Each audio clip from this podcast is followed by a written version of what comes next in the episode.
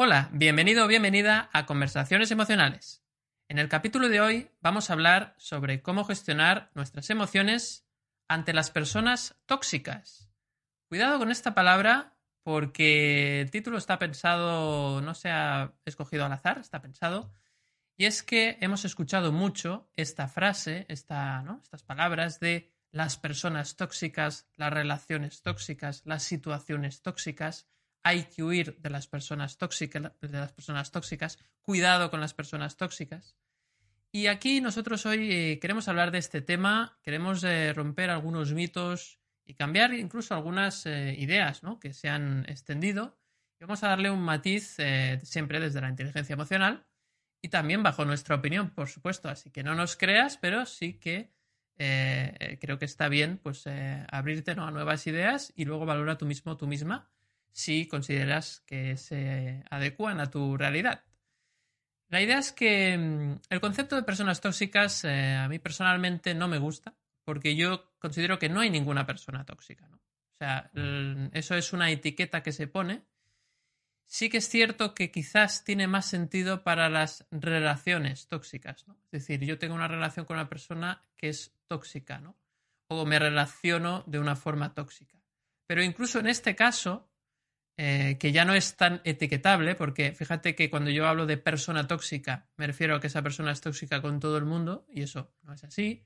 Cuando yo digo esto es una relación tóxica, me refiero a no es que esta persona sea tóxica, sino mi relación con ella es tóxica, entonces ahí seguramente me estoy acercando más a la realidad, pero yo incluso diría que no hay ninguna relación tóxica, ¿no? Eso no significa que no haya relaciones que no te convengan, que no haya relaciones que, bueno, más que no te convengan, que te pueden perjudicar si tú no pones límites, si no haces un trabajo. Y evidentemente, cuando alguien te maltrata, hay que poner límites. Pero no debemos de olvidarnos del trabajo interno que hay que hacer. Porque si nosotros ponemos a una persona una etiqueta de tóxica o una relación una etiqueta de tóxica, podemos caer en la tentación de huir, de huir de eso sin trabajarte tú, sin ver cómo has llegado hasta aquí por qué has vivido esta situación, qué aprendizaje hay detrás. Y precisamente por eso, por eso decía que hoy queremos un poco romper un poco algunos mitos sobre este concepto de las personas tóxicas, ¿no? Entonces hoy me gustaría empezar con, Juan Pedro Sánchez y me gustaría un poco, pues, eh, bueno, por ejemplo, desde la, tú que dominas muy bien el, campo de la psicología, em, de dónde nace esta idea, ¿no? De, las, de la toxicidad, cómo se asocia también a la autoayuda. sabemos que a veces psicología y autoayuda están relacionadas, pero a veces no. A veces hay diferencias. Entonces, vamos a ver un poco eh, qué opinas tú ¿no? de este concepto y, qué ideas eh, te vienen a la mente cuando hablamos de este concepto, ¿no? Personas o relaciones tóxicas. Bueno, pues el tema da mucho de sí, ¿no? Eh, y podríamos tener, no cuánto tenemos, dos o tres horas por delante, ¿no? Para hablar de esto. Las que quieras. yo, no tengo problema. bueno, pues eh, a ver, yo también estoy de acuerdo. Por un lado, has dicho muy bien, en un momento dado has dicho lo de eh, ser una persona tóxica y tenemos que tener mucho cuidado con lo de ser, ¿no? Porque lo del el ser una, una, persona tóxica eh, significa que lo es siempre. Cuando uno es, pues da igual donde esté, en el trabajo, en la vida personal, con los amigos, en la calle, que eh, siempre se comportaría así. Y, hay que ver, comprobar si esto realmente es así, porque si es a esa persona se le ha eh, etiquetado de tóxica en el trabajo y fuera del trabajo eh, se comporta de otra manera, pues que no hace ese daño, ¿no? Porque ahora veremos, primero nos tenemos que poner de acuerdo en que es tóxico. Eh, entonces, bueno, pues hay que ver que hablar de comportamientos, ¿no? No, no, de, no de identidades, ¿no? Porque nadie nace eh, tóxico. ¿Eh? No, uno no nace y dice el, ¿eh? el médico, el, quien está, el asistente, la asistenta, ¿no? El comadrón o la, el geriatra o, o que, uy, geriatra, se me va la cabeza. la comadrona, el médico no dice, señora, ¿ha tenido usted a un tóxico? ¿eh? Se lo presento aquí y tiene ya... azules, todo, correcto.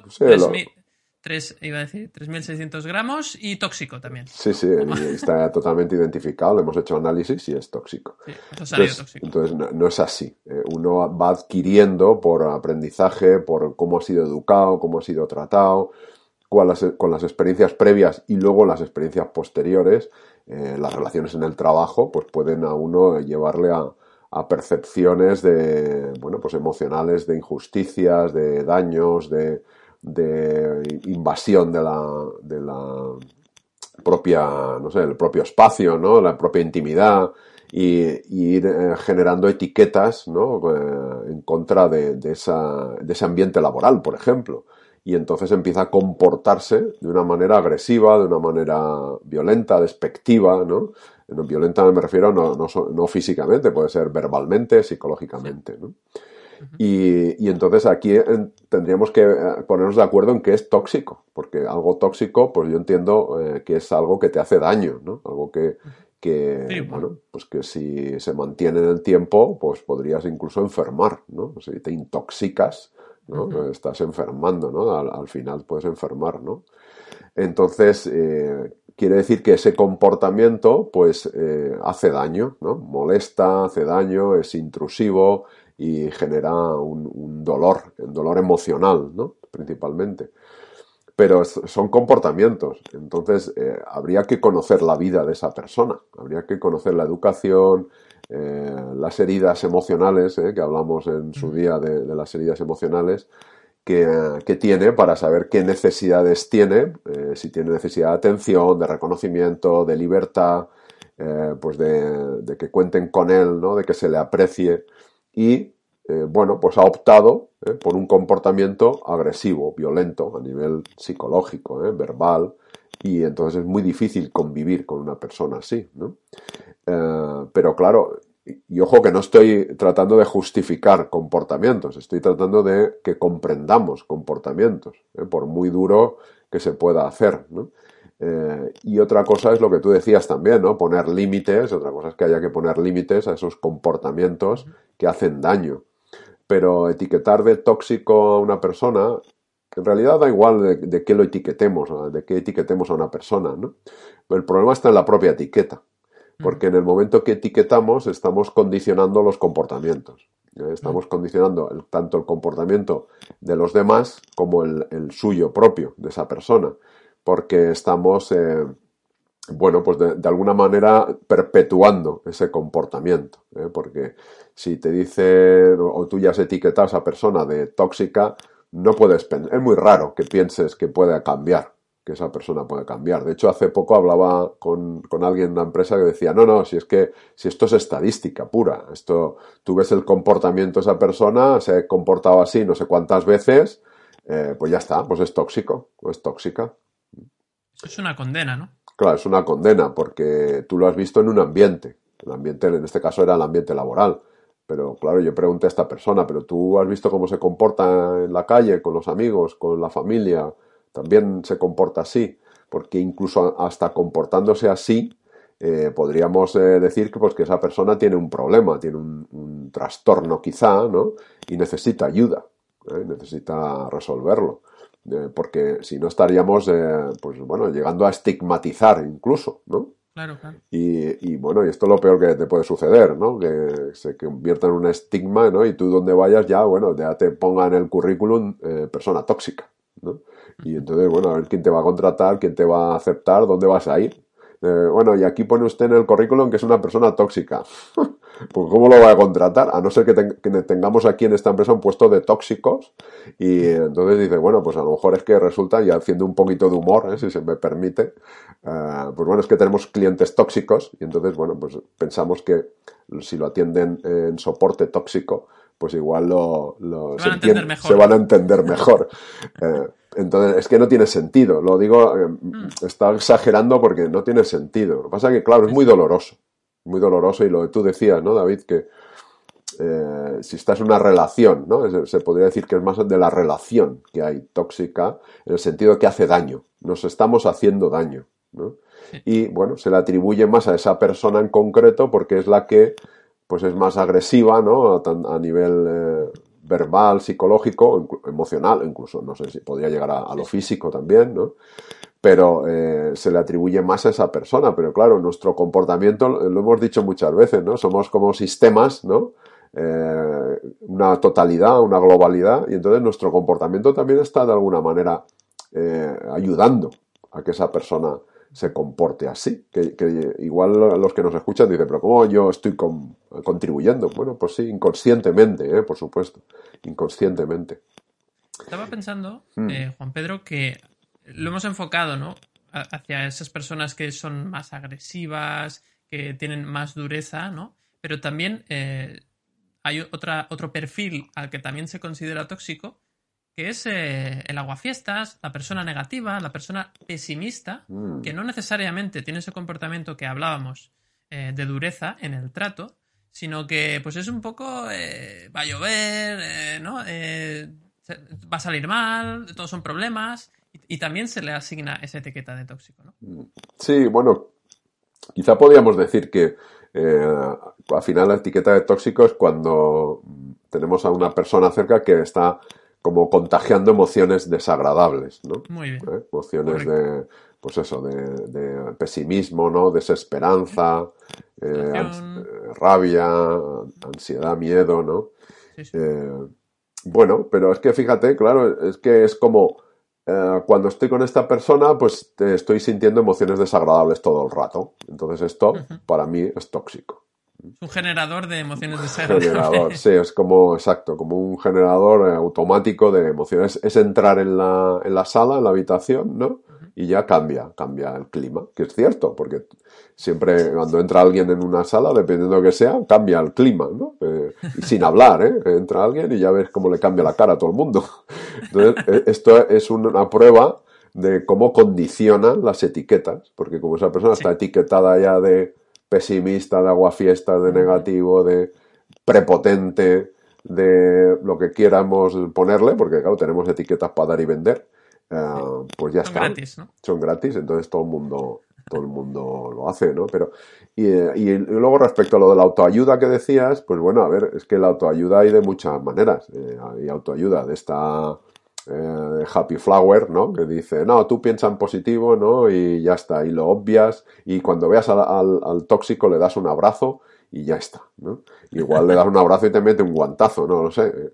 Eh, entonces, claro, esa, esa autoayuda, pues bueno, no, está basada en ningún tipo de, demostración empírica, ¿no? Sino simplemente pues alguien que está contando eso, o a lo mejor cuenta su experiencia, no lo sé pero donde tenemos evidencia que hay ya no investigación no científica que tanto nos gusta aquí en Occidente la, ciencia sino que además eh, bueno pues está demostrado es que cuando tú empiezas a sentir por ejemplo eh, empatía compasión e incluso perdón eh, lo cambia todo.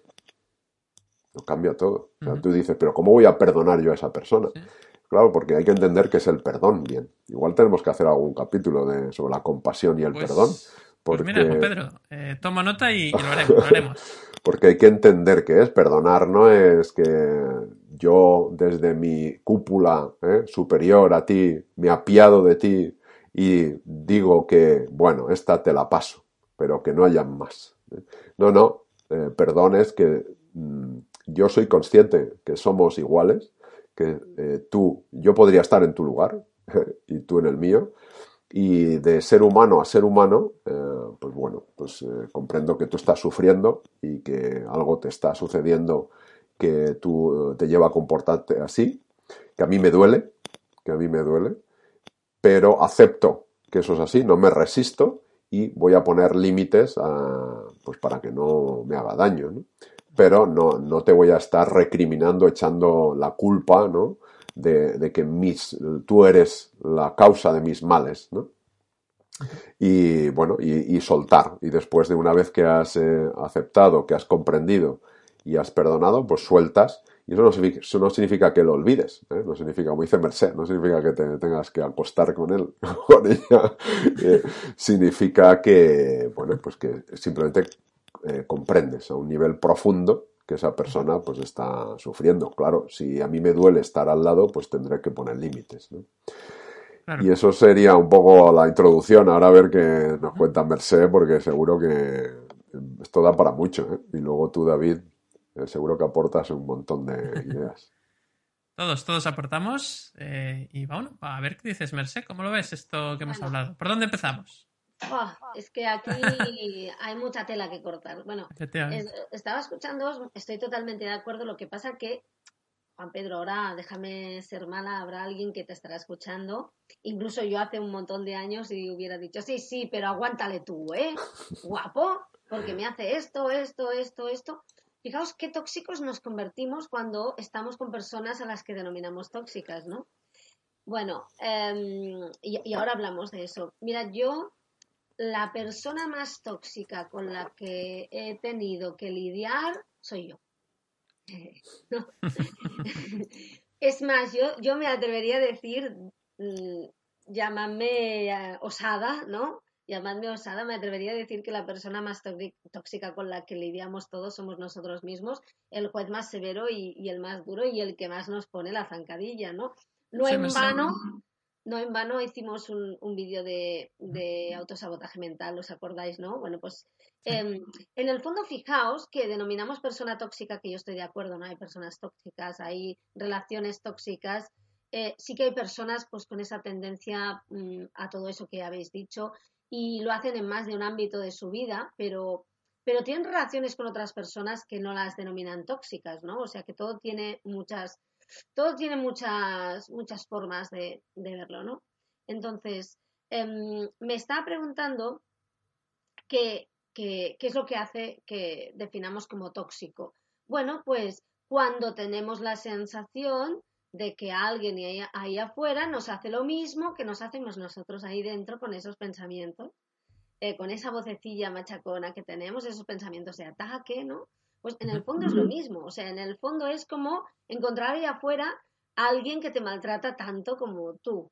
Te maltrata tanto, mm, en ese sentido, ya lo hemos dicho, puede ser desde físicamente a psicológicamente, que, perdón, psicológicamente no es nada, no es nada fútil, es, es una cosa muy importante, no, no, le quitamos hierro, o incluso esa persona que llamamos, bueno, pues mira, mira qué agorero, ¿no? Que, agorera, que está todo el rato, ¿no? Que esto en la empresa daña mucho, ¿no? Porque, eh, y lo, lo, hemos dicho, esa típica persona que hagas lo que hagas, no, no le gusta. Si le das, si le das un proyecto chulo, es que me quieres matar a trabajo. Si no le das ese proyecto, es que no me tienes en cuenta, soy invisible para ti, ¿no? Que, que es un, una gestión complicada. Entonces, fijaos que mm, en el fondo, en el fondo, mm, eh, denominamos tóxico o tóxica a esa persona que muy bien eh, lo estaba diciendo, eh, lo estabas comentando tú, Juan Pedro, bueno, por su forma de actuar, sus actitudes, pero en el fondo, a ver, sí que es verdad que cuando tú estás conviviendo con una persona así, una persona que no te trata bien, y lo hemos dicho mil veces, hay que poner esos límites, hay que irse, hay que, hay que cambiar, evidentemente, ¿no? Pero sin ese trabajo interior de ver qué nos está diciendo esa situación a nosotros, em, no sirve de nada. A ver, eh, por favor, eh, que quede claro, hay que irse, cerrar la puerta y poner esos límites, pero sin, sin descubrir por qué tú te has creído según qué cosas que te ha dicho esa persona, em, esos límites que ponemos no sirven absolutamente de nada, ¿no? Porque yo ahora, mira, estaba tomando notas, ¿no? Cuando, cuando estabais hablando, ¿no? Y estaba apuntando, eh, ¿por, qué, ¿por, qué, me lo he creído? ¿Por qué me he visto a través, de, a través de sus ojos, ¿no? Porque en el fondo hablabais del perdón. El perdón es esa herramienta que te sirve mm, para, para perdonar a esa persona, pero sobre todo el perdón interesante es el de es ese punto en el que te perdonas a ti por haberte visto a través de los ojos de esa persona que, que te estaba viendo y, que te estaba tratando de esa forma, que te estaba, bueno, pues que ya sabemos lo que hace, ¿no? Que, em, siempre encuentra lo que haces que está mal, que siempre te está reprochando. Hay muchas formas de, de ser tóxico, ¿no? Por tanto, el, trabajo interesante, el trabajo real es descubrir por qué te has creído esa historia, ¿no? ¿Por qué has pensado que esa, esa versión que esa persona traía a ti de ti mismo era la, era la real, ¿no? Y ese es el trabajo que tenemos que hacer, ¿no? Ese, ese trabajo interior, eh, bueno, pues para, para descubrir mm, en el fondo por qué nos estamos haciendo nosotros a nosotros mismos, ¿no? Eso no significa que seamos culpables, no. Es que yo quiero que se entienda esto porque a veces cuando dices que cuando estás en una relación tóxica, vamos, que la relación sí la podemos denominar tóxica, y que eso tiene, tienes que permitirte analizar por qué estás en esa relación, hay personas que se enfadan y dicen, claro, sí, encima la víctima va a ser la responsable. Mm, no, o, va a ser la culpable. No, culpable no, pero es evidente que si alguien, y, lo, lo, pongo en primera persona, a mí me ha pasado, ¿no? Eh, e, es evidente que si alguien te está diciendo que eres un inútil o una inútil y tú se lo aguantas 20 veces, vas a tener que descubrir por qué se lo has aguantado 20 veces y continúas con esa persona, ¿no? Y alguien dirá, claro, es que sé que te ha llamado inútil es tu jefe, ¿no? Em, a mí me ha pasado, ¿no? Yo tenía un jefe que no decía esa palabra, pero decía similares, ¿no? Aparte, muy sutilmente, ¿no? Este tipo de palabras que no son denunciables, pero que denigran un montón, ¿no? Que, que incluso son peores, porque te llama inútil, pues mira, ya lo tienes, ¿no? Pero no. Sí. Como que te dice, ya, ya has hecho otra vez eh, lo mismo, ya, no ese tipo de, ironías, ¿no? Sí, sí, que yo había momentos en que pensaba, prefiero cuando me chilla que cuando se pone así todo intrigante, ¿no? Porque entonces es que, bueno, em, mira, mm, se ha comido a Lucifer antes de llegar al trabajo, ¿no? Y se notaba, ¿no? Entonces, esa persona, que en el fondo era una persona súper insegura y hacía todo esto para que no viéramos lo vulnerable que él se sentía realmente, pero bueno, esa es su historia, yo no, yo no tengo por qué tragármela, puedo conocerla, puedo comprenderla, pero no tengo por qué vivir eh, las consecuencias de esa, de esa historia. Pero eso dice algo de mí, ¿no? Entonces, claro, yo tengo que explicarme a mí misma, no tengo que dar eh, explicaciones al mundo, pero yo tengo que explicarme a mí misma por qué una persona me ha llamado inútil 20 veces y continúo trabajando para ella. ¿Vale? Te mereces una, explicación, ¿no? A ti misma. Una explicación. Merced, mírate al espejo, tienes que hablar seriamente contigo, tía, te estás pasando un huevo, ¿no? ¿Qué estás haciendo? Entonces yo tengo que decir, ah, lo aguanto, Mm, por varias razones. Primera, porque a lo mejor, pues mira, porque yo siempre he creído que no soy suficiente. Muy bien. Y me doy cuenta de que em, me creo que soy inútil, ¿no? Hablamos de inútil porque es una cosa que a mí me tocaría, ¿no? Eh, seguramente me podría decir otras cosas que no me gustarían, pero no me tocarían tan de cerca, ¿no? Porque a mí cuando me hablas de haber hecho poco, de haber trabajado poco, de ser poco rigurosa, me fastidia. Fíjate lo que has dicho, Merced. Me creo que. Claro. Claro, yo me lo creo. Entonces, primero hay una parte, ¿no? Aquí varias partes. Hay una primera que es ataca directamente y va a parar al disco duro de tus creencias, todas esas creencias subconscientes que llevamos. Y esto con la matriz emocional se elimina ya, o sea, es como un VIP Express casi, una cosa muy rápida. Es una broma. Era para hacer una promoción del vídeo de la matriz emocional que está en este canal, ¿cierto? ¿Puedes verlo? No. Eh, lo decía porque va con esas creencias, te, te va directamente al sustrato, ¿no? Te dice qué es lo que llevas dentro, porque para eso está esta persona, vamos a usarla, vamos a usar vilmente a todas esas personas a las que etiquetamos como tóxicas para ver nuestra toxicidad con nosotros mismos.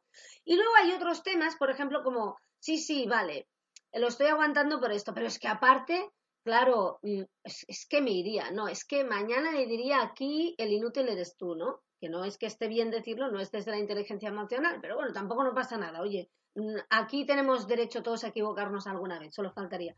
Claro, pero no lo hago porque es que necesito el trabajo. Bueno, lo necesito o me creo que si no estoy en este trabajo, como soy inútil y de esa creencia viene un miedo y una culpa, pues creo que no me van a contratar, en ningún otro sitio.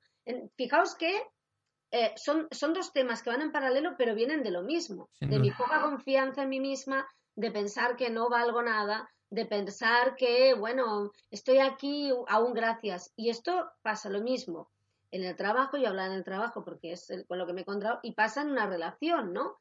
Que, que hay veces, porque hay veces que es muy sutil y hay veces que estás con alguien, mm, es una relación que, que es tóxica, pero no hay un maltrato, eh, o a lo mejor está por ambos lados y tal, y no te das cuenta, es más psicológico, más sutil, Y al final dices, bueno, no, no estoy cómodo, ¿por qué no lo dejas? Bueno, es porque es que no me va a querer nadie más.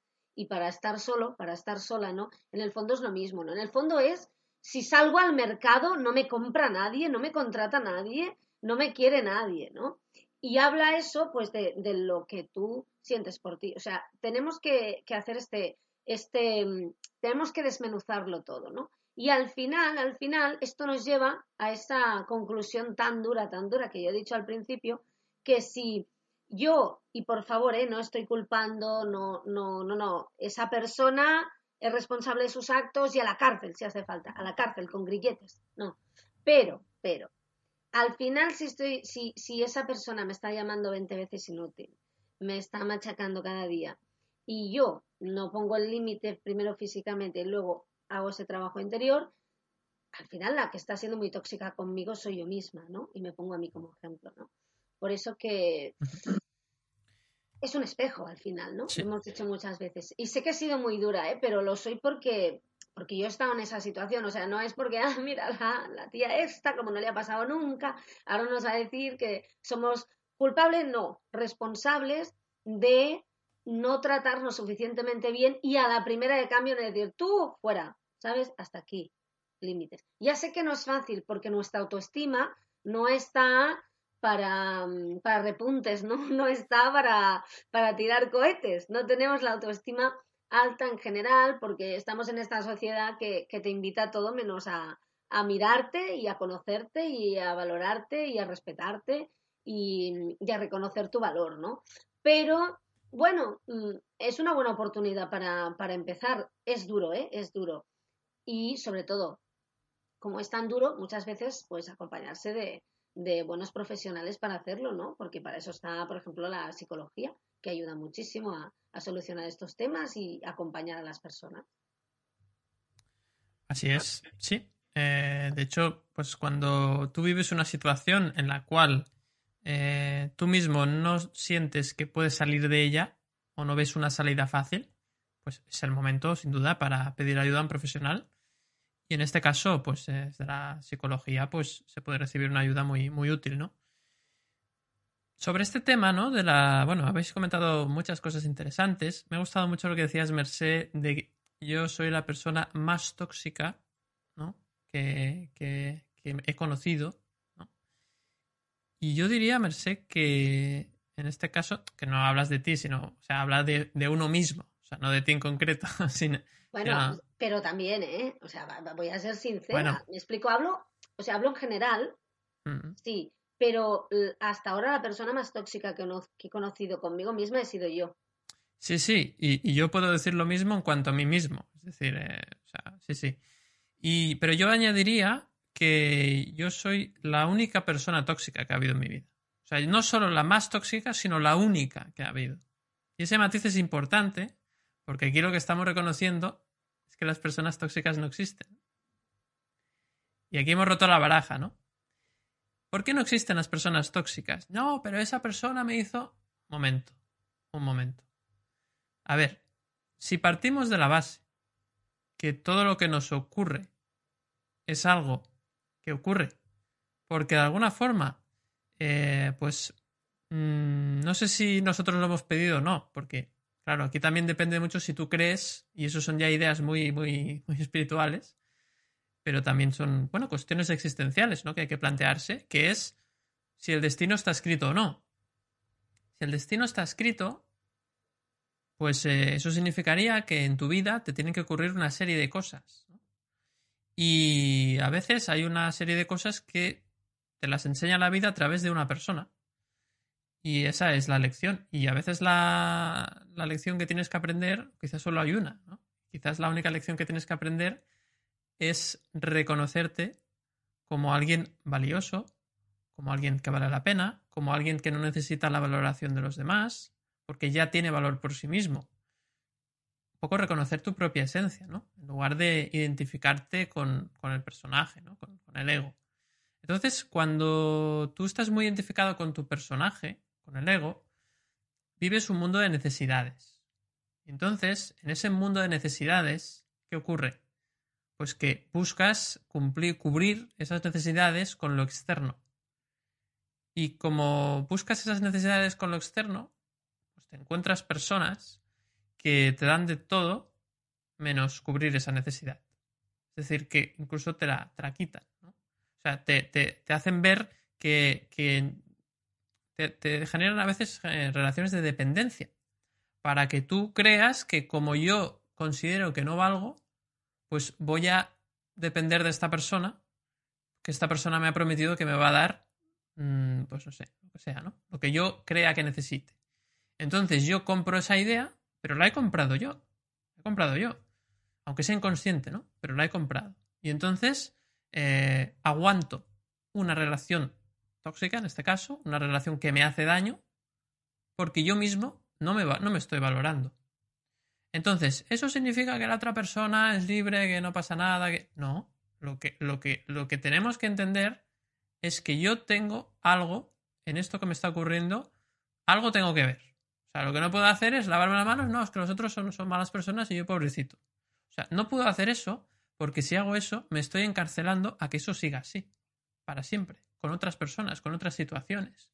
Y esto llega a un punto que vas a llegar a un nivel de hartazgo un nivel de ya estoy harto de vivir esta situación, que o buscas la creencia que hace que, que, que vivas esta situación una, y otra vez, o vas a seguir etiquetando a la gente como tóxica y no vas a salir del, del bucle. ¿no? Entonces, por eso es importante. Yo creo que en esta vida eh, hay un, para mí hay dos cosas muy claras. No hemos venido ni a aguantar ni a esperar. Ni aguantar a nadie, ni a esperar que pase no sé qué cosa. Eso hay que tenerlo en cuenta, porque si no, fíjate que estamos dejando que, que las necesidades, ¿no? Pues eh, primero, aguanto porque creo que así voy a cubrir esa necesidad o espero a que esa necesidad se cubra sola. Y desde ese inmovilismo, pues no puede ocurrir nada agradable, ¿no? Porque fíjate que como la vida te tiene que enseñar que tú vales por ti mismo, necesitas gente que te machaque para que te des cuenta de que vales. Lo que pasa es que esto es un proceso muy doloroso y que lleva mucho sufrimiento. ¿Es necesario? En algunos casos sí. Pero se puede aprender sin sufrir también. Y por eso hacemos estos capítulos para que la gente vea ideas nuevas que no ha observado y reflexione para poder salir de ese bucle. Hay una frase que dice siempre Juan Pedro, ¿no? Que me gusta mucho, que es todo lo que viene conviene. y, y la verdad es que yo creo que sí, pero es duro muchas veces. ¿eh? Eso no quita que no sea duro. Y a veces dices, ostras, es que esta relación no me conviene, o esta persona no me conviene, o este trabajo no me conviene. En realidad no lo sabemos. Creo que somos muy arrogantes muchas veces de creer que sabemos lo que nos conviene. Y ahí volvemos a caer otra vez en la trampa. No tenemos ni idea de lo que nos conviene. Yo no tengo ni idea de lo que me conviene, pero absolutamente ni idea pero ya rápidamente etiqueto, uy, esta situación no, porque me genera muchas emociones desagradables. Esta no me conviene. No me gusta, no es que no me convenga. No me gusta, que es distinto, no te equivoques. Entonces, fíjate que al final, claro, todo esto, entonces, claro, cuando yo escucho, no, es que esto es tóxico, es que tal, este, esta persona es tóxica, te voy a poner un caso, el pesimista de turno. Oh, es que siempre está, siempre está con, ¿no? Siempre es un agua fiesta. Siempre ah, digo algo digo algo y, y ya siempre pone una pega. Pregúntate por qué necesitas que la otra persona apruebe lo que estás diciendo. ¿En qué momento tú has delegado lo que tú has dicho o la valoración de lo, de lo, que tú has dicho en la opinión de esa persona?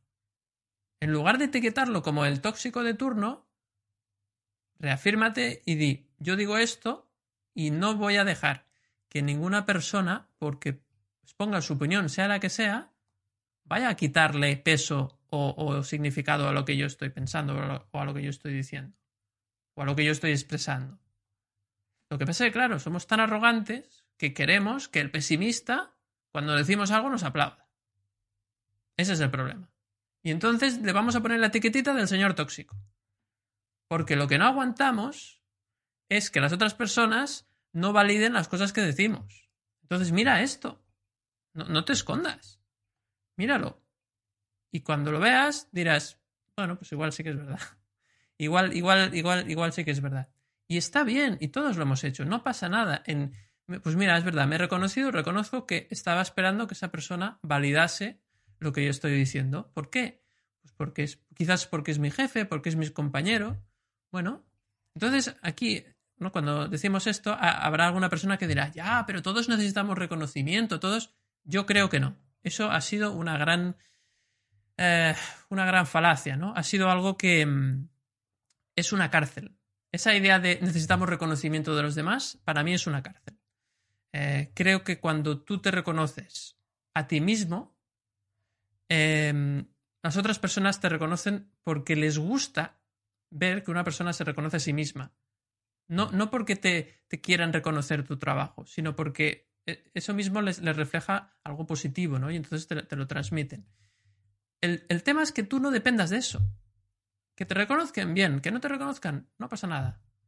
Es decir, eh, y, eso cuesta mucho de ver. Eh, nos, creo que tenemos ahí dificultades, ¿no? Tenemos que caminar hacia, hacia una no necesidad, ¿no? Eh, porque en este mundo eh, todos son necesidades, ¿no? Parece que todos son necesidades, entonces, claro, nos enseñan ya de pequeñitos que tienes que espabilarte porque si no, pues bueno, te tienes que ganar la vida, ¿no? Esa idea, ¿no? Esa idea de ganarte la vida duele mucho también, ¿no? Mm, ¿Qué significa ganarte la vida? Bueno, es que tienes que hacer cosas para conseguir cosas para poder ser. Tienes que conseguir para poder ser, ¿no? Y, evidentemente, eh, pues eso nos va a llevar al sufrimiento. Y luego, por el camino, diremos que hay gente tóxica y relaciones tóxicas y tal. Claro, como yo no me amo a mí mismo, como yo no me acepto, como yo no me reconozco, pues entonces, eh, pues necesito gente tóxica, entre comillas, que me enseñe lo mal que me estoy tratando, que es lo que decía muy bien Merced coincido totalmente contigo. Y, yo creo que ahí pues tenemos un, trecho, tenemos un, largo camino de aprendizaje, de empezar a ver las cosas de una forma más, eh, bueno, pues no sé, para mí es como más, eh, más honesta, ¿no? Yo creo que la palabra aquí es la honestidad. Hay que ser honesto. Oye, eh, ¿me estoy tratando mal? Bueno, pues me estoy tratando mal, ¿vale? Pues voy a empezar primero a tratarme bien y una forma de tratarme bien quizás será poner límites en esa persona que me está tratando mal o dejarle de dar peso, ¿no? Incluso a veces, pues, porque fíjate que si tú, por ejemplo, tienes un jefe o una jefa que te trata mal y tú lo vives mal, eh, pues eh, al final acabarás enfermando, muy probablemente, ¿no? Entonces, ¿cuál es la idea? O le pones límites o cambias tú, ¿no? Tú puedes ponerle límites y decirle, oye, por favor, me gustaría que no me tratases mal. Si esa persona hace caso omiso y sigue tratándote mal, significa que tienes que irte de allí. Es que no hay otra. ¿Qué vas a hacer? Yo siempre la opción de, entre la opción de cambiar los demás y, o hacer que cambien los demás y cambiar tú, yo tengo claro cuál, qué, qué opción requiere menos energía y esfuerzo. Yo lo tengo claro. O sea, evidentemente cambiar tú. Y a veces es cambiar de perspectiva. Y si tú no cambias la perspectiva y con ese jefe o esa jefa sigues estando mal, pues tendrás que irte. Porque yo, yo ya entiendo que hay, que hay jefes que son muy duros y que, y que actúan de una forma, se comunican de una forma muy agresiva. Entonces, si tú consideras, fíjate que ahí cuando un jefe se, actúa así, tú piensas que no debería de ser así. Este jefe no debería de comunicarse de esta forma agresiva. Y, y cuando ves esto, pues fíjate que no estás aceptando tu propia agresividad. Porque el otro te está reflejando tu propia agresividad también. Entonces aquí tienes dos opciones. Una, ponerle límites o irte, ¿no? Pero fíjate que hay una tercera opción, o una, sí, una tercera opción, que sería aceptar a esa persona tal como es. Y ahí es donde entra lo que decía muy bien Juan Pedro, de la compasión y de entender que esa persona, esa persona, está viviendo seguramente un infierno. Y, y luego hay una frase que me gusta mucho también, ¿no? Que dice que la persona que no está ofreciendo amor, lo está pidiendo. Entonces, si una persona se comunica de forma agresiva y no sabe hacerlo de otra forma, pues qué mal tiene que estar, ¿no? Para hacerlo así. Entonces, si tú lo ves así desde la compasión, puedes entenderlo. Pero claro, si te rebotas, esa persona aún va a generar, ¿no? Va, va a comunicarse más agresivo y va a ser como mucho más violento, ¿no? Esto es una cosa. Y luego la otra cosa es que llega un punto que digas, mira, yo entiendo muy bien que tenga sus problemas, pero yo que lo aguante otro. Eso también es lícito y también lo entiendo. ¿eh? Y no hay ningún problema. Pero en todo esto, la clave está en que tú seas honesto contigo mismo y seas, intentes buscar una coherencia, ¿no? Si yo me quiero a mí mismo, es difícil que te encuentres a mucha gente, entre comillas, tóxica o con ese comportamiento. Así que bueno, pues eh, no sé, ¿cómo lo veis? Yo, yo, ¿me permitís? Esto que decías es muy interesante. Eh, hay como dos ámbitos, ¿no? De actuación, eh, hacia afuera y hacia adentro. Hacia afuera, bueno, pues es evidente que si hay una persona que te está haciendo daño y no te está tratando bien, mm, hay que poner unos límites. Esos límites no quitan que tú puedas compadecerte al máximo de ella, o sea, puedes darte cuenta de que, bueno, pues incluso puedes conocer su historia y hacerte cargo de por qué es agresiva y eso no priva de que digas, mira, hasta aquí y, no me relaciono y si puedo evitar me relaciono. Ese es un ámbito de actuación, independientemente de, que, de que tú le puedas desear lo mejor en la vida, pero mm, te quiero mucho lejos, ¿no? Te quiero lejos pero, pero, sí, pero, y te deseo lo mejor, pero, pero lejos de mí. Te deseo lo mejor en Australia, Pepe, ¿sabes? es verdad que se me entienda. Y eso es importante. Eso es importante porque en algún caso, pues, eh, podemos salir heridos si no lo estamos gestionando bien, heridos emocionalmente también, ¿eh? Me refiero, sobre todo si hay agresividad, fuera y, y, denuncia de lo que haga falta, ¿no? Pero, pero independientemente hay otro proceso eh, que hemos dicho, es decir, hay dos ámbitos el exterior y el interior, ¿no? Eh, el, del que no nos podemos librar es el interior. Esto lo dijimos una vez, ¿no? Lo es como lo de las cenas de Navidad. Tú puedes ir o no ir, pero lo, si quieres desencallar ese horror, si quieres salir de esa cárcel, ¿no? Que citaba David, es necesario que descubras eh, que, por qué te lo estás creyendo. Porque cada vez que que te que dice un comentario desagradable porque es desagradable, o sea, si te está llamando inútil es un comentario desafortunado, de mala educación y desagradable desde tu punto de vista, pero lo es.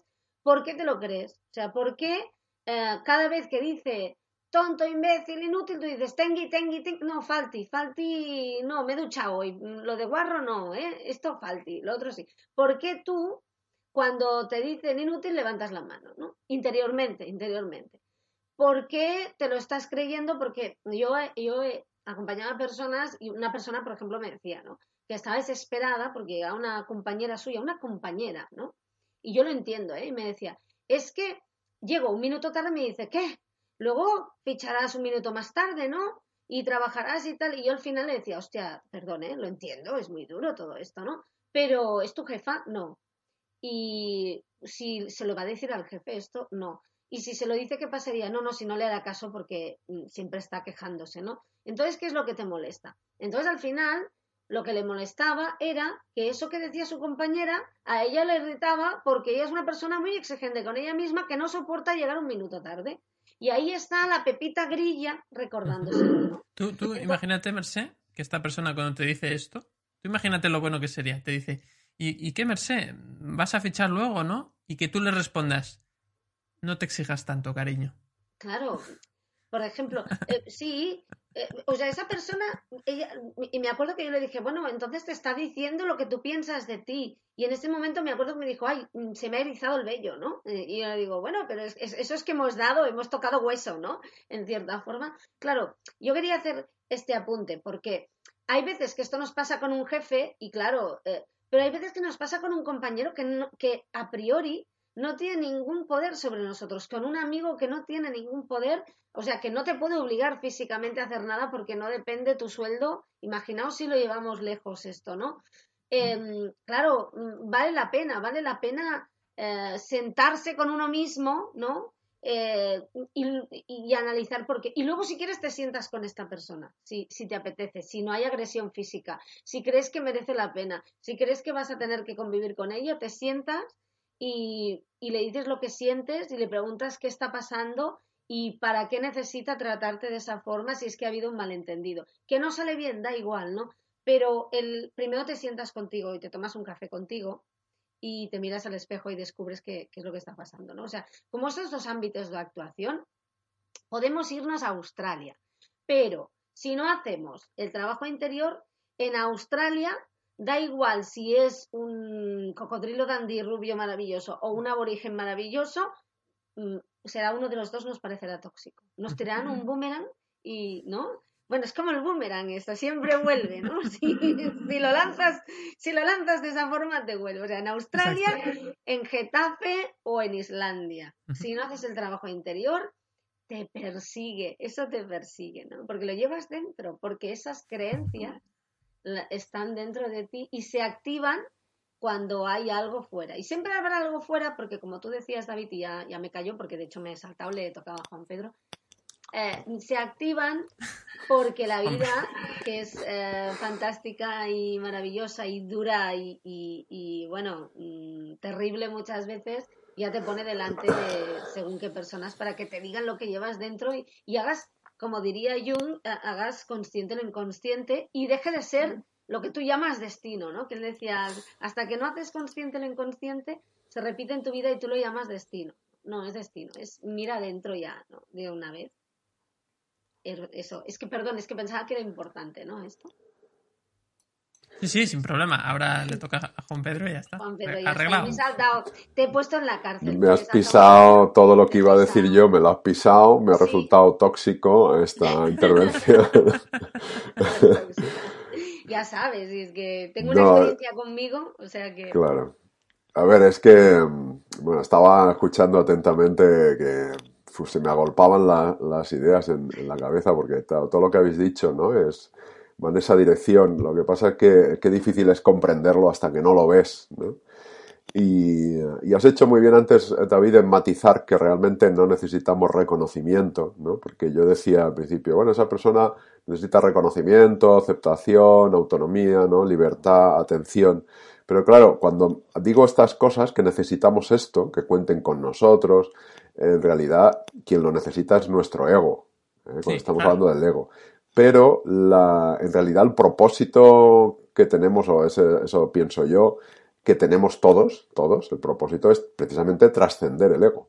Es decir, ¿y qué es trascender el ego? No es eliminarlo, porque el ego es, eh, bueno, es fruto de los procesos psicológicos, ¿no? Pero es aceptarlo, convivir con él y quererlo, amarlo, amarse, ¿no? Que lo has dicho tú, y eh, bueno, pues eh, en realidad estamos hablando de, de trabajar tu autoconcepto. ¿Eh? Es decir, estamos hablando de la autoimagen que tú tienes de ti mismo, que ha sido creada a lo largo de tu vida, desde la infancia, y, eso lleva asociado a la autoestima. la autoestima es cómo valoras tu autoimagen, tu autoconcepto.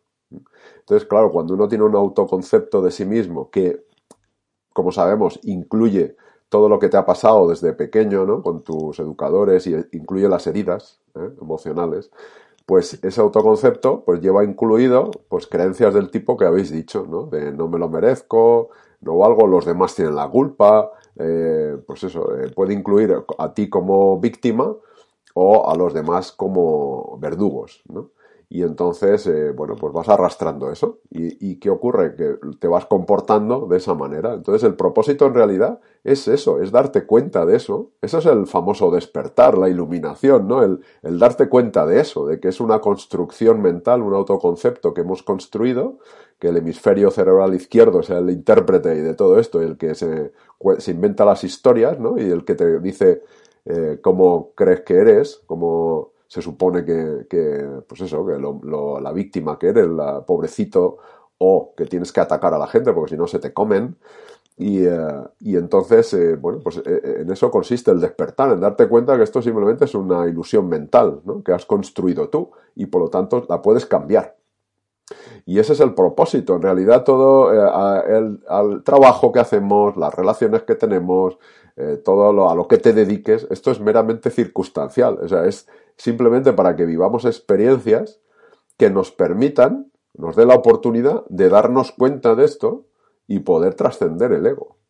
Eh, en realidad no es que no venimos aquí a ganarnos la vida y a trabajar y, nada de esto, venimos a trascender el ego, a, darnos cuenta de que esto simplemente es una invención que hemos hecho desde pequeños eh, sobre nosotros, en base a la educación, a las experiencias, a los amigos, eh, y, en esto consiste. Lo que pasa es que, claro, cuando es doloroso, pues nadie quiere sentir dolor. Y entonces, esto en realidad se comprende luego a posteriori, ¿no? Cuando miras hacia atrás ¿eh? y cuando has comprendido y miras hacia atrás y dices, ahí va, pues realmente esto que me pasó, que yo estas relaciones tóxicas, estos jefes, ¿no? Que decíais, o compañeros que eh, me hacen la vida imposible o con los que sufro mucho, en realidad me han ayudado a conocerme, reconocerme, aceptarme, darme esa autonomía y libertad que yo pedí a los demás, ¿no? Eh, a contar conmigo, ¿no? Que, como dice Merced, a tomarme un café conmigo, a estar de mi parte,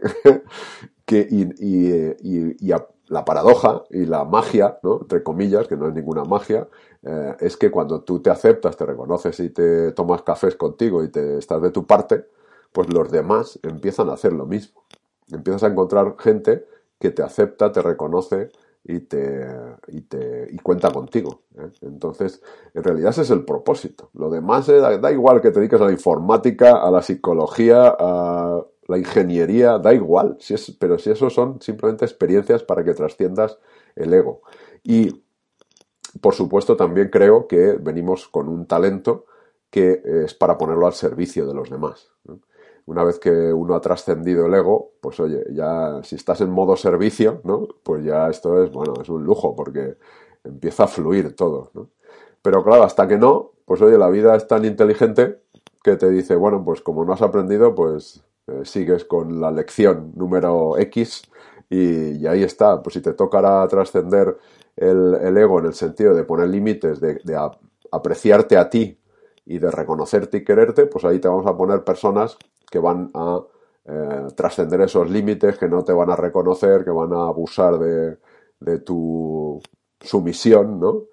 Y, ya está. Y lo que pasa, claro, es doloroso, pero es que si no duele, muchas veces no, no pone uno atención, ¿no? Entonces decimos que aprendemos por discernimiento, ¿no? O por sufrimiento, y por discernimiento, pues hay que pararse a pensar, hay que dedicar un ratito cada día. Decir, a ver, lo que me ha pasado hoy, que no es, muy, no es mucho de sufrir, eh, ¿qué puedo aprender de ello? ¿no? De esa llamada, de eso que no me ha gustado, eso que me ha resonado. ¿no? Hay que preguntarse, bueno, eso, ¿por qué te incomoda eso? ¿Por qué me ha incomodado? Un gesto, una mirada, un tono, ¿por qué me ha incomodado? ¿Por qué me ha incomodado que me digan que llego tarde?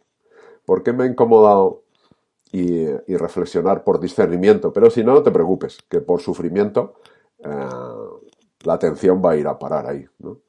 Entonces, bueno, pues ese es un poco el trabajo, pero si lo habéis dicho muy bien, mirar hacia adentro y reconocerte, eh, generar otro autoconcepto, ¿eh? que esto es a base de hablarte, de cambiar tu lenguaje, de cambiar del, lo que te hablas, la narrativa interior, y cambiar a partir de ahí la autoestima, la, cómo valoras eso, empezar a valorarlo, y a partir de ahí, bueno, pues es un proceso hasta que eso queda, vuelve a estar grabado, ¿no? Es como una reimpresión, ¿no? De, ese mensaje, que automensaje, y a partir de ahí, bueno, pues empiezan a cambiar las cosas. Es un proceso, ¿no? Sin duda, sin duda, Juan Pedro. Es, es un proceso que dura toda la vida, de hecho. Al final es irte dando cuenta, ¿no? De todo aquello que te falta para ir trascendiendo ese ego, ¿no? Que tú decías y, bueno, pues en ese, en ese camino estamos, ¿no? Me ha gustado también lo que has dicho del, servicio, ¿no? De que mm, muchas veces estamos como queriendo conseguir cosas, sobre todo a nivel profesional, ¿no? Y hay un punto en el cual te das cuenta que lo que tienes que hacer es, es darte, ¿no? Lo que tienes que hacer es, es eh, servir a los demás, que no significa hacer todo lo que los otros te digan. Lo que significa es encontrar tu talento, aquello que haces bien, aquello que disfrutas y hacerlo para, ayudar a las demás personas. Eh, entonces, cuando haces eso, tienes la sensación de que el trabajo no es, no es una pesada carga, es algo más amable. ¿Cuál es el problema? Que hasta que llegas a ese punto de encontrar ese tipo de, trabajo, muchas veces, pues, eh, bueno, por una serie de, miedos o de cosas que no ves en ti, pues acabas aceptando trabajos de, de baja, no sé cómo decirlo, trabajos que no te van a generar muchas emociones agradables, vamos a decirlo así. Iba a decir una palabra más corta, pero vamos a decirlo así. Entonces, eh, muchas veces tenemos trabajos que no nos gustan, que nos tratan mal, porque tenemos miedo de que no seremos capaces de conseguir algo mejor, algo en lo que nos traten mejor o bien porque nos hemos acomodado y hemos pensado de que, bueno, que todos los jefes o todas las empresas son iguales, de malas en este caso, Y entonces hemos, es que todo, todo es tóxico, entonces pues bueno, ya en la toxicidad misma, pues mira, me quedo con esto que ya es lo que conozco y ya está. Hay gente que llega a esas conclusiones, ¿no? Y aquí hay una cosa importante. Observa qué conclusiones estás sacando. Porque muchas veces sacas conclusiones que las pones como si fueran verdades absolutas, no lo son, pero tú las vives como si lo fueran. Entonces, empieza a cuestionar todas las conclusiones que estás sacando sobre la vida que estás viviendo. De hecho, mira, puedes hacer, este sería el primer tip. Coge un, ¿no? Agarra un papel y, escribe qué cosas tienes claras en la vida, ¿no? A nivel de trabajo. ¿Este trabajo es el mejor que podía tener? Mm, no. ¿Me tratan bien? Mm, no. Eh, ¿Puedo conseguir algo mejor? Mm, ahora mismo no. Vale, eso es una conclusión que has sacado. Tú crees que no puedes. Ok, ¿vale? ¿Vale? ¿Por qué crees que no puedes? Porque para tener un mejor trabajo tendría que tener más estudios. ¿Vale? Eh, bueno, ¿conoces todos los trabajos del mundo? No. Bueno, pues ahí ya la conclusión ya, ya falla, ¿no? Es decir, eh, date cuenta que muchas veces te dices verdades absolutas que no lo son. Te diría que verdades absolutas hay muy poquitas. Entonces, eh, cuestionatelo todo, ¿no? Siempre que haya una creencia, todas las creencias Mm, si tienen un opuesto, es que son. es que no es una verdad absoluta. Todo lo que tiene un opuesto, no, o sea, la verdad absoluta no tiene opuesto. Entonces, si tú tienes una creencia sobre una cosa y existe la. tiene que existir un contrario. Si tú crees que yo soy una mala persona, mm, hay otra creencia que es que yo soy una buena persona. Y hay una otra creencia que es yo soy a veces bueno y a veces malo. Entonces, fíjate que de todo hay muchas creencias, ¿no? Y al final, eso significa que son opiniones. Entonces, ¿Qué opinión te estás creyendo tú? ¿Vale? Piénsalo. Sobre cada cosa que ocurre en tu vida, sobre tus relaciones, tu familia, tus amigos, tu empleo, tus estudios, tus posesiones, tu economía, todo, absolutamente. Entonces, ¿qué estás creyendo, no? Y muchas veces, pues has comprado eh, ideas que son las que luego te llegan a situaciones en las que sufres. Y como no sabes ni de dónde viene, no sabes ni dónde te ha venido, pues le pones la etiqueta de tóxico y Santas Pascuas. y ese es el problema. Que, con este tipo de etiquetas, pues yo ya entiendo que una parte de la autoayuda, con buena voluntad, han querido, sobre todo, usar este concepto de personas tóxicas o relaciones tóxicas para sacar a alguna gente del agujero, porque hay gente que está muy metida en el agujero de no valgo nada y me merezco todas las palizas que me dan, así de claro, Claro, esa gente le tienes que decir, estos tóxicos sal de aquí. ¿No? Porque es que hay personas que a veces están tan mal que necesitan un aviso así, de, gordo, de estos tóxicos, sal de ahí. ¿Vale? Y entonces, en ese sentido, entiendo que está bien eso. Pero cuando tú ya vas desarrollándote en el mundo del desarrollo personal, hay un punto donde esto ya no te vale. Tienes que empezar a mirar adentro, que es lo que habéis dicho muy bien. Entonces, pues bueno, esa es un poco la, idea, ¿no? Eh, bueno, no sé, chicos, terminamos con algunas últimas eh, conclusiones, ¿no? Ahora sí que podemos hacer conclusiones. Pero son las nuestras, ¿eh? No nos creáis, ya sabéis. Sí, eh, yo diría en esa línea, ¿no? Que tú, que tú estabas hablando, David, que muy importante esto que has dicho, ¿no? Que muchas veces estamos tan metidos en una situación, ya tan, estamos tan victimizados, ¿no? Que, no lo vemos. Y, entonces, bajo el estrés, ¿no? Yo decía en un artículo, haciendo un poco juego de palabras, que el estrés estrecha, ¿no? Estás estrechado pues eh, no, no, ves más allá, se, se, estrecha el foco de atención. Entonces, claro, cuando no ves más allá, estás ciego, pues alguien tiene que echarte una mano y sacarte ahí, como decías tú, que alguien te diga, oye, que eso es tóxico, porque tú no lo ves. Eh, entonces, en este sentido, eh, yo lo que recomiendo es ampliar el foco de atención. Y para ampliar el foco de atención es ver, explorar ¿no? más posibilidades, como tú decías, es el primer paso es calmarse sea, hay que, si estás bajo estrés no ves, lo, lo único que ves es la amenaza, la, al atacante, ¿no? Entonces eh, hay que calmarse. Y como eh, ejercicio de calma, eh, hay uno que me gusta mucho, que es respirar y tender a respirar seis veces por minuto. que es, son cinco minutos, son cinco segundos de inspirar y cinco segundos para expirar.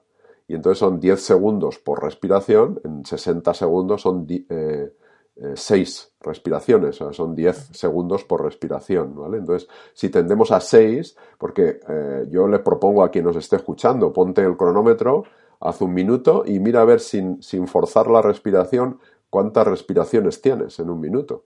Y hay gente que se va a sorprender, que va a tener más de 15, 20, 25 respiraciones. Esto es una respiración muy superficial, por lo tanto no oxigenamos bien y estamos como eh, metiéndole eh, una sensación de alarma al cuerpo. Entonces hay que, hay que darle una sensación de calma al cuerpo. Y cuando estamos en calma es cuando tenemos mayor claridad mental. En ese momento es cuando podemos, tenemos al menos la posibilidad de explorar más posibilidades, de ensanchar eh, el campo atencional. Y a partir de ahí ya, pues bueno, lo que tú decías, escribe y a ver qué, más posibilidades hay. Bueno, a ver, Merced, que, que, ponga la guinda. Buena expresión ahí. ¿eh? El ejercicio este Indurain que proponías tú de, respiraciones eh, por minuto. No, es evidente que cambia mucho, ¿no? Porque con, con, la respiración, con el cambio de respiración, dejas de estar secuestrado y eso te permite a ver las cosas de otro modo, ¿no? Un poco darte cuenta de que no hay tanto túnel como, como te crees, sin menospreciar estas situaciones. Mira, yo, a mí lo que se me ocurre, y esto es algo que, que siempre digo, y, y, mucha gente dice, ¡guau! Porque huimos tanto de lo que nos parece negativo, ¿no? Y, y, precisamente luego ahí es donde está, donde está el regalo, que dices tú, Juan Pedro, muchas veces. Mm, vamos a sentir esto, ¿no? El otro día me fascinó mucho hablar con una persona con la que estaba trabajando y me hablaba de que está viviendo una situación de este tipo, ¿no? Y me decía que, que todas las veces se había ido y esta vez iba a quedarse, a sentirlo, ¿no? Y, entonces tuve una sensación, ¿no? ¿Sabes? Aquello de he tomado la decisión de que esta vez voy a quedarme y voy a ver qué siento y voy a ver qué está en mí Ah, generando también esto, qué me está diciendo de mí, independientemente de que la otra persona pues eh, igual necesita muchísima más ayuda, ¿no? Porque, porque está fatal. Y, tuve la sensación de, bueno, pues esta vez es la definitiva, ¿no? Porque quiero, decía, quiero que esta vez sea la definitiva, voy a quedarme a sentir y no voy a huir pues de este dolor, de este miedo, de esta sensación de culpa seguramente, porque la culpa siempre está por ahí. Cuando donde se rompe un plato, hay culpa siempre, ¿no? Y vamos rompiendo los platos de nuestra vida uno tras otro. Ya no queda vajilla, ¿eh? No, no queda vajilla. Eh, hay que sentir. Te sientas, haces estas respiraciones y luego, ostras, ¿qué me ha pasado hoy esto? Lo observo, lo siento. ¿A qué me recuerda? ¿Cuándo me he sentido antes, no? Y seguro que te vas a la infancia y seguro que recuerdas alguna palabra que te dijo alguien, algo, alguna conclusión, una sensación y entonces empiezas a tirar del hilo y empiezas a darte cuenta de que esto no es nuevo, es reciclado, que hemos estado reciclando la porquería eh, en lugar de sacarla de dentro. Y mm, no digo que se vaya, porque cuesta y es ir sacándola poco a poco. Pero de entrada ya te das cuenta de que, de que tienes un poder, ¿no? Que es el de observarte y darte cuenta de las cosas. Y desde esta posición ya no eres la víctima de nada, sino que eres la persona que está gestionando esta situación y esto te empodera muchísimo. El darte cuenta de tu poder em, cambia completamente, ¿no? Porque entonces ves a la otra persona y, y, te dice algo y piensas, sí, pero yo soy ninja, ¿no? Ninja internamente, ¿no? No que le vayas a dar con una estrella de esas que cortan cuellos, no, no. Yo estoy trabajando en mí. Me da igual, inútil, sí, pero yo trabajo en mí. ¡Guau! Aquello de no, no puedo, ¿no? Es como, es como, bueno, revalorizarte, como darte cuenta de estoy trabajando en ello. Me da igual, me has llamado inútil, pero yo ya me he dado cuenta de que aquí mando yo y no mandas tú, ¿no? Que aquí gestiono yo y no tú. Y esa es la parte, esa parte es muy importante. Eso lo cambia todo, es un cambio de percepción que es lo más importante para mí, ¿eh?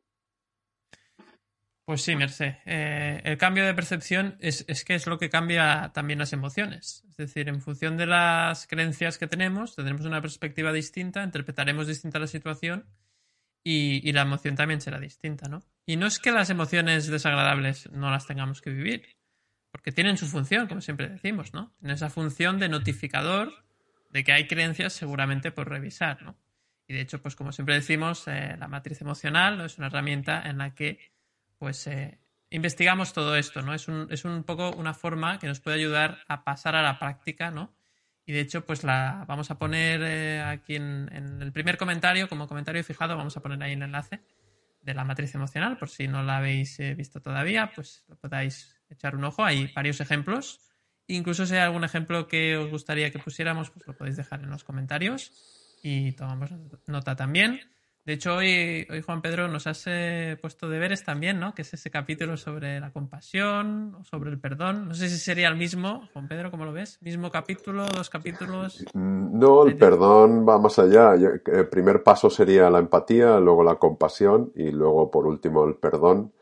Eh, pero claro, para hacerlo hay que empezar por uno mismo. Hay que sentir empatía, compasión y perdón.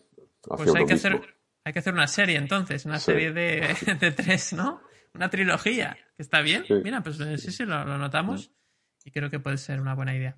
Bueno, pues amigos y amigas, eh, hemos tratado hoy este tema de la toxicidad, ¿no? Las relaciones tóxicas, las personas tóxicas.